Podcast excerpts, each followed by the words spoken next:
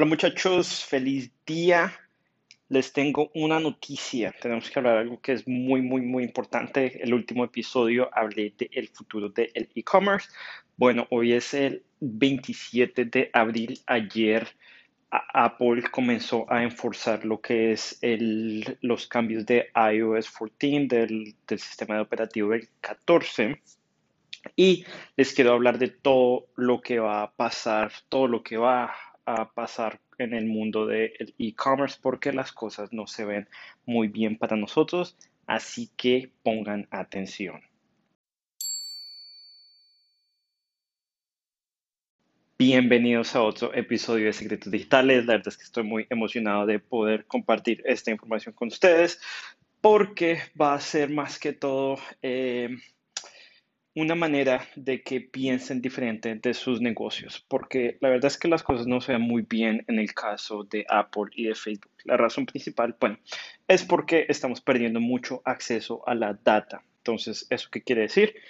Que si Facebook no tiene esa data porque, porque Apple no se la quiere dar o porque los usuarios de Apple no quieren dársela a Facebook, eso significa que el modelo de negocios de Facebook va a cambiar muchísimo porque ustedes saben que el algoritmo de, Facebook influye mucho en los resultados que nosotros obtenemos cuando lanzamos anuncios de Facebook. Pero ¿eso qué quiere decir? Eh, varias cosas. Lo primero es que esto obviamente va a afectar a muchos pequeños negocios y pues me imagino que también a negocios grandes, pero la cosa es que los negocios grandes pues obviamente tienen muchísimo más dinero, entonces ellos el resultado en el bolsillo va a ser a corto plazo porque a largo plazo ellos tienen suficiente dinero para sobrevivir. Pero para los pequeños negocios, eh, va a ser muy difícil, va a ser muy, muy difícil, sobre todo en el e-commerce. Y en el momento, en este momento voy a hablar del contexto del e-commerce en Estados Unidos. En Sudamérica es un poco más diferente. Claro que estaba proyectado que iba a crecer eh, este año, que el e-commerce, especialmente en Argentina, en Brasil, iba a crecer muchísimo. También en partes de España va a crecer mucho. Eh, pero hablemos del espacio de, de de Estados Unidos porque eso también los va a afectar en Sudamérica. Y lo que está pasando en este momento es que, bueno, el COVID pasó, todos vivimos el COVID, eh, sobrevivimos. Y las proyecciones es que el COVID aceleró el e-commerce, aceleró el crecimiento del e-commerce de 5 a 10 años, pero ya que el COVID pasó o está pasando, nos dimos cuenta de que esas proyecciones no eran tan acertadas como pensábamos. Eh, la verdad es que ajustando esas proyecciones y, mirando la data más cerca, ese tiempo eran más que todo como tres años. Entonces el e-commerce se aceleró por tres años, que la verdad es que no es que sea mucho tiempo en comparación con los diez años que se están proyectando. Pero durante este tiempo, durante el e-commerce, nos dimos cuenta de que muchísimas marcas globales, marcas que nosotros conocemos como por ejemplo Nike, se dieron cuenta del potencial del e-commerce y decidieron salir a, a jugar, como por ponerlo de esa manera. Lo que quiere decir que aparte de lo que está pasando con Facebook, eh, hay muchas marcas que tienen bolsillos muy gigantes que decidieron decir, no, ¿sabes qué? Metamos durísimo al, e-commerce, como por ejemplo Nike. Nike tenía ocho contratos con diferentes distribuidores, marcas distribuidoras para vender sus productos y ellos decidieron cancelar esos ocho contratos que, son, que representan miles de millones de dólares para decir, ¿sabes qué? Metámonos más al e-commerce. Hay muchísimas marcas, eh, también marcas de comida, como por ejemplo eh, Pepsi, eh, está, creo que Pepsi también crea Oreo, no me acuerdo exactamente, pero sí sé que se metieron, hay muchos reportes también que se metieron durísimo al e-commerce, pues que este, estas marcas, eh, pues ustedes saben, tienen miles de millones de dólares. Entonces, aparte de eso, una cosa es todas las marcas que salieron a jugar porque se dieron cuenta del impacto del e-commerce. Lo segundo, las marcas pequeñas. Eh, hay muchas personas que hacen dropshipping, hay muchas personas que venden cosas en, en, Amazon y pues no necesariamente es, algo que yo llamaría un, un modelo de negocio sostenible. Ustedes me han escuchado decirlo muchas veces. Lo que tiene que ver eso con este podcast, con este episodio, es el hecho de que todas esas marcas compiten con marcas que son más innovadoras. Entonces, nosotros aquí, digamos, por ejemplo, si tú estás en el espacio de la belleza, que vendas, eh, no, bueno, ese no sería muy, bueno, sí.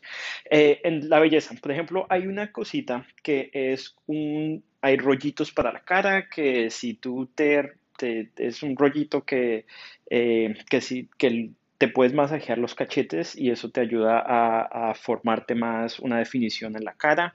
Eh, después habían unas como unas bolitas también y cosas de esas que son cosas de que, bueno, una persona las inventa, después personas en China las copia y las revende. Todo eso también creó mucha competición y está creando muchísima competición para los pequeños negocios del e-commerce. Entonces, eh, hay una persona que yo admiro mucho, pues muchísimo, y la verdad es que cada vez que hablo con esta persona es un honor porque el tipo es un genio, pero un genio completo, y él se llama Taylor Holiday. Y Taylor Holiday, él me ha, me ha guiado muchísimo en mi emprendimiento. Y la manera en que él lo propone es que eh, si estamos navegando en un mar, los monstruos marinos son las compañías gigantes y las compañías pequeñitas que, que están haciendo dropshipping o vendiendo productos en Amazon y cosas de esas son pirañas. Entonces estamos navegando en un mar en el cual no sabemos exactamente a dónde vamos a ir en el mundo del e-commerce por todos los cambios que están pasando. Tenemos monstruos gigantes atacándonos y tenemos pirañitas devorándonos también. ¿Qué significa para esto? Que potencialmente hay muchas compañías que van a perder, que muchas compañías que, se van a ir a la bancarrota, por desgracia. Al final del día, eso es parte del emprendimiento. Al final del día, eso es parte de los negocios, porque algo que puede asegurar que una compañía sobre, sobreviva es la innovación y poder crear productos que de verdad aporten valor a las personas. Entonces, los siguientes seis meses, probablemente más, probablemente menos, van a ser muy, muy incertidumbres, muy raros para todos nosotros. Eh, si tienes una marca mediana, digamos una marca que esté generando medio millón, un millón, millón y medio, eh, tienes que ajustar tus finanzas porque después de todo lo que está pasando con Facebook, si piensas, si, si tienes una marca que depende de Facebook para el crecimiento, eh, no tienes un modelo de negocio sostenible, porque las cosas, como te lo dicho desde el podcast pasado, las cosas van a cambiar muchísimo, pero muchísimo en el mundo de Facebook. Todas estas compañías eh, que, que tienen dinero, muchísimo dinero, ellos pueden gastar un platal, pero un platal gigante, adquiriendo clientes nuevos porque saben que ellos pueden retener esos clientes y pueden esperar a ver que, pasen seis, diez, un, meses, un año para poder recuperar sus negocios, lo cual el, el negocio promedio no tiene el, el dinero, el cash flow para eso. Entonces, llega el momento en que tenemos que ver nuestros negocios y ver dónde podemos encontrar las oportunidades para poder seguir adelante, poder seguir adquiriendo clientes y poder, poder sobrevivir en este mar de incertidumbre. Porque cosas, por ejemplo, les doy ideas. Si ustedes están diciendo que ustedes compran sus productos, ustedes crean productos únicos, si ustedes llaman a, las compañías a las cuales ustedes les compran sus, materia prima, llámelas y díganles que, les den un poquito más de tiempo para pagar, que en vez de que ustedes tengan que dar un, pago en adelante, lo que se llama un down payment del 50%, que ustedes paguen todo cuando, cuando llegue el, el, envío. Eh, ¿Cuál es la razón de esto? El cash flow, el flujo de dinero en su compañía, que es muchísimo más, eh, los puede ayudar a ustedes en el, a, largo plazo, el poder tener ese, ese dinero, ese cash disponible para poderlo invertir en otras cosas que les den retornos más rápido. Es algo que se llama eh, la conversión de dinero. Si tú conviertes un dólar en un en un, en un, producto, cuánto te vas a demorar en que ese dólar se devuelva en tu compañía en ganancias. Entonces, cosas de esas. Eh, ver cómo, cómo minimizamos las márgenes, ver cómo, cómo no minimizar las cómo incrementar las márgenes, eh, hablar con, con nuestras compañías de shipping para ver si nos dan un descuento de así sea 5 centavos y si nos dicen que no, listo, sigamos hablándoles de que, ok, ¿cómo podemos hacer eso? ¿A qué volumen tenemos que llevar para poder tener, recibir esos, esos descuentos? Entre más temprano en, la creación del producto recibas un descuento, muchísimas más ganancias vas a tener. Así que cuando lleguen esas ganancias y puedes acordar algo con tus, con tus distribuidores, cosas así, cuando llegue el punto en meterle dinero a Facebook, puedes gastar unos extra, digamos un número, unos los extra 5 dólares o 10 dólares que, que te va a incrementar en adquirir ese cliente nuevo y lo puedes sostener, va a ser algo sostenible. Entonces, no dependas tanto de tu cuenta de anuncios. La verdad es que ningún negocio sostenible debería de nunca depender en, una cuenta de anuncios, porque la verdad es que eso no es un negocio, eso es un hobby muy, muy caro. Eh, si se te cae un negocio porque Facebook hizo un cambio, la verdad es que no tenías un negocio. Entonces, comienza a mirar tu negocio de una manera más holística y darte cuenta exactamente cuál es tu proposición de valor para resaltar en el, en el espacio tan competitivo de exactamente eh, qué va a hacer una persona a comprar este producto. En un mar donde hay tantos productos similares, ¿por qué alguien va a querer comprar este producto? También analiza lo que se llama el PNL, el Profit and Loss, eh, el para ver dónde puedes encontrar eh, oportunidades para bajar tus costos e incrementar tus márgenes, porque estas son las cosas que te van a ayudar a ser, a, ser más competitivo en un mercado lleno de, de, muchísima competición y te va a poder ayudar a navegar estas, estas aguas tumultuosas en las cuales no, nos vamos a encontrar en los próximos días. Eh, precisamente ayer fue el primer día de todos los cambios del iOS 14 y ya lo comenzamos a ver en algunas cuentas, en otras cuentas todavía estamos pendientes de qué va a pasar.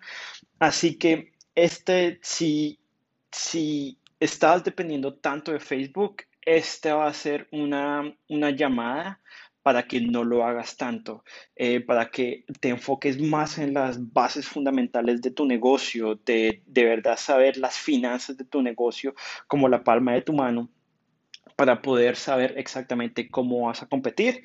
Y no solo cómo vas a poder competir y sobrevivir, pero también para poder crecer, porque al final del día la gracia no es meterle un dólar a Facebook y esperar a que salgan cinco, porque eso al final del día eso sería apostar el dinero. yo siempre les he dicho muchas veces, un negocio sostenible se escala eh, con clientes que vuelven una y otra y otra vez. Eh, un negocio sostenible se escala con personas felices que dicen, wow, este producto es buenísimo, lo voy a volver a comprar una y otra y otra y otra vez, que es la diferencia entre adquirir un cliente y retener un cliente, el cual va a ser el tema del siguiente episodio del podcast. Así que esto les, espero que les esté, les, esté aportando valor. No es que quiera aquí ser la persona que les está dando noticias negativas, pero es muy bueno que les esté abriendo los ojos a lo que puede pasar en el futuro, porque ya lo estamos viendo en, una de las cuentas, en ciertas cuentas que manejamos y estamos trabajando muy cercanamente con los dueños de esas marcas para poderlos ayudar y pues obviamente nuestra, la gracia es crear negocios sostenibles que después ellos puedan vender. También estamos metidos en unos negocios en el cuales nosotros estamos adquiriendo esas marcas.